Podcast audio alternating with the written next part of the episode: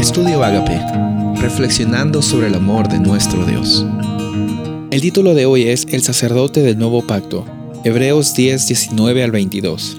Entonces, hermanos, puesto que tenemos confianza para entrar al lugar santísimo por la sangre de Jesús, por un camino nuevo y vivo que Él inauguró para nosotros por medio del velo, es decir, su sangre, y puesto que tenemos un gran sacerdote sobre la casa de Dios, acerquémonos con corazón sincero, en plena certidumbre de fe, teniendo nuestro corazón purificado de mala conciencia y nuestro cuerpo lavado con agua pura.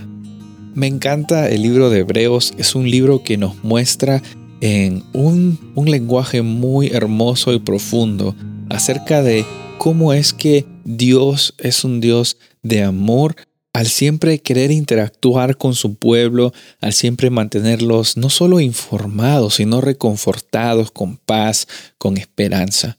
Dios no desea que vivas un día sin esperanza. Nuestras vidas muchas veces tienen tormentas y tribulaciones, sin embargo, aquí en, Hebreos 9 vemos de que el autor está totalmente animando a las personas a perseverar, a salir adelante. ¿Por qué? Siendo que tenemos un sacerdote un sacerdote que inauguró este santuario, el, el, sacerdote que está intercediendo por nosotros, porque esa es la labor del sacerdote, interceder. Y ese sacerdote es Jesús, y él intercede él está presente, Él es nuestra esperanza, Él es nuestra salvación. El sacerdote de este mejor pacto es el mismo Jesús.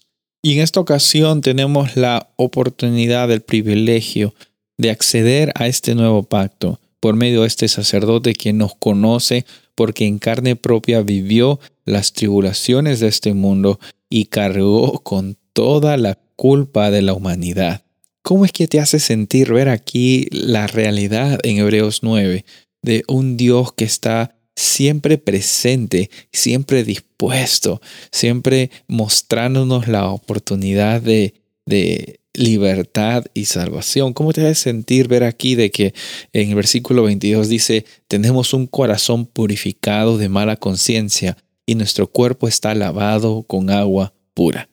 Amigo y amiga, esa es tu realidad cuando crees en Jesús, el sacerdote del nuevo pacto, tu corazón es un corazón purificado. Tú no lo purificas, Dios hace esa labor. La mala conciencia y, tu cuerpo que estaba totalmente perdido en el pecado. Por fe, tu realidad es una realidad purificada, una realidad santa, una realidad justificada. Reclama esas promesas por fe. Y aunque quizás tú no sientas que eres una persona santa.